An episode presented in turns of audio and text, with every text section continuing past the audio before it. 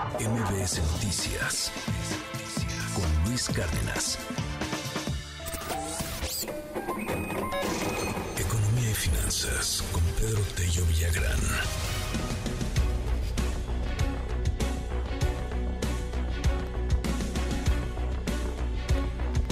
Analistas en el sector privado, y hay que hacerles caso a estos estudios, elevan el crecimiento y empleo esperado y recortan la inflación y también el tema del precio del dólar que está generando ahí este pues varios movimientos importantes en la economía de todos los días. Querido Pedro, te mando un abrazo. ¿Cómo estás? Buen día.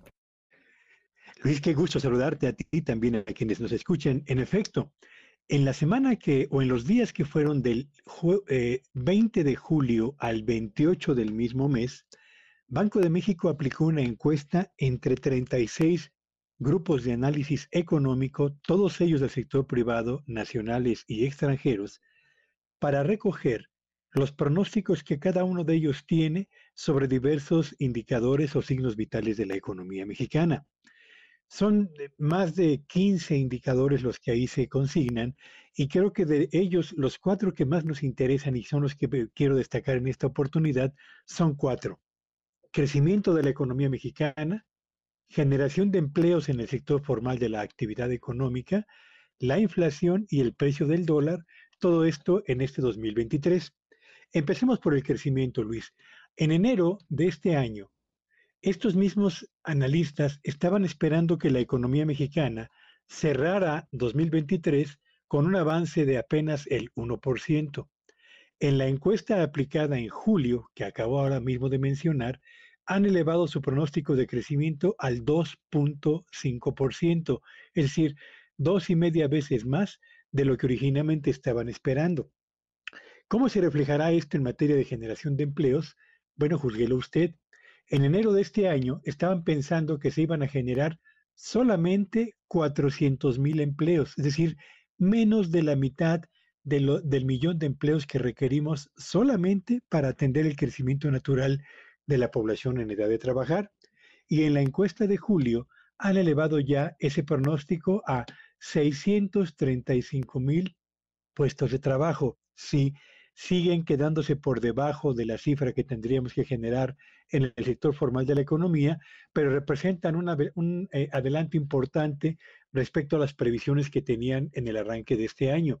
Precio del dólar al cierre del 2023 en enero, primer mes de este año, pronosticaron que el dólar iba a cerrar este año costando 20 dólares con 20, pesos con 20 centavos. La encuesta de julio ha colocado el precio de la divisa americana en 17 pesos con 90 centavos. Sigo pensando que es una, eh, en mi opinión, una eh, cotización elevada en función del precio que tiene en este momento el dólar, pero no deja de sorprender que estemos hablando de más de dos pesos por abajo del precio que estaban estimando justo en el arranque de este año. Y finalmente, inflación. En enero de este año estaban pensando que íbamos a cerrar 2023 con un crecimiento en los precios promedio del orden del 5.2%. Hoy están pensando que se con una inflación del 4.6%. Es decir, en la visión de los analistas del sector privado que mes a mes encuesta el Banco de México, México va a cerrar 2023 con un crecimiento mayor al que originalmente esperaban, con una oferta de empleos superior a la originalmente pronosticada y con un precio del dólar por abajo de aquel que suponían íbamos a tener en este 2023 y lo mejor, con una inflación que sigue en franco proceso de desaceleración.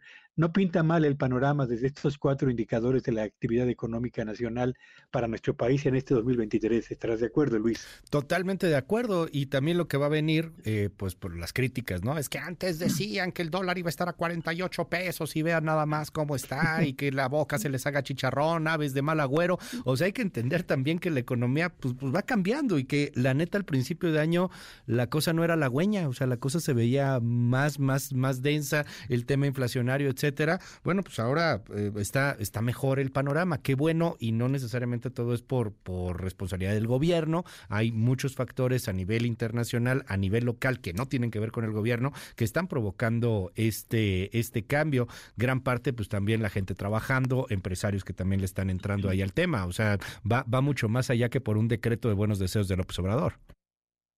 Sí, por supuesto. Yo creo que vale la pena eh, enfocar el análisis del presente y el futuro de la economía mexicana desde la perspectiva del reconocimiento de los avances que hemos logrado, algunos impulsados por el ambiente internacional, otros por el esfuerzo nacional, otros evidentemente por el manejo de las finanzas públicas, pero también eh, subrayar que tenemos rezagos relevantes que no podemos pasar por alto para evitar el lanzar campanas a vuelo con estos cuatro indicadores que sin duda hablan de una economía con mayor o con un mejor estado de salud, pero no por ello con una condición de absoluta tranquilidad para todos los mexicanos. No estamos generando empleos suficientes en el sector formal. La mayor parte de las ocupaciones nuevas que se están generando tienen que ver con los salarios más bajos y en el sector informal de la economía. Los alimentos y las bebidas siguen aumentando a un ritmo equivalente al doble de la inflación general y desde luego que en este país tenemos un dólar barato, entre otras cosas, porque el premio a invertir en el sector financiero y en pesos es equivalente o casi duplica el premio que se obtiene en Estados Unidos. Así que con calma hay que analizar las cosas reconociendo avances, pero sin dejar al mismo tiempo de advertir los problemas y los rezagos que estamos enfrentando, Luis. Muchísimas gracias, querido Pedro. Te mando un gran abrazo y te seguimos en tu red. ¿Cuál es? Sígueme en Twitter en arroba Petello Villagrán y que este sea un espléndido día para todos. MBS Noticias con Luis Cárdenas.